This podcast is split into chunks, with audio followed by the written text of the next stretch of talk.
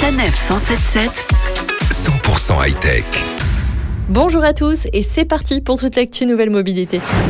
Et aujourd'hui, c'est Jeff Tuch qui avait envie de lancer ce journal. Jeff, c'est à toi. Au Monaco, au Monaco, ton rocher est le plus beau. Et oui, nous partons sur le rocher et dans la famille princière, je ne demande pas Stéphanie, mais Albert II. Le prince a officiellement inauguré la 17e édition de l'événement Top Mark à Monaco. Il s'est d'abord tourné vers le nouvel espace dédié aux voitures dites classiques. Il a ensuite dévoilé plusieurs lancements mondiaux, cette fois-ci dans le hall des supercars. Le projet PJ 01 d'Italie, la supercar de Picasso Automobile ou encore les trois véhicules aériens, la moto volante d'X Turismo, la Jetson One et la voiture volante de Mac Click. Petite séance de rattrapage depuis chez vous pour découvrir toutes les nouveautés présentées grâce au salon virtuel qui a été ouvert sur le site topmarkmonaco.com.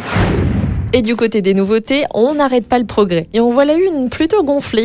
Le Poimo a été dévoilé au salon Vivatech qui s'est tenu il y a quelques jours à Paris. Un engin gonflable que vous allez pouvoir transporter dans votre sac à dos. Il pèse environ 6 kg. C'est à la fois un vélo, une draisienne, un scooter ou même une moto puisqu'en fait, l'utilisateur choisit la forme qu'il désire obtenir. Une version fauteuil roulant a même été développée et demain, pourquoi pas, une trottinette ou un skateboard. En fait, il est personnalisable en fonction des goûts mais aussi de la morphologie pour devenir le plus confortable possible. Le Poimo a été pensé pour les piétons qui veulent de temps à autre aller plus vite ou se reposer. Il atteint une vitesse de 6 km h soit la vitesse de marche, et offre une autonomie d'une heure. C'est un véritable véhicule d'appoint. Une fois gonflé, il ne reste qu'à installer les poignées et à s'installer confortablement. Cet engin reste à ce jour un prototype en développement depuis plusieurs années déjà.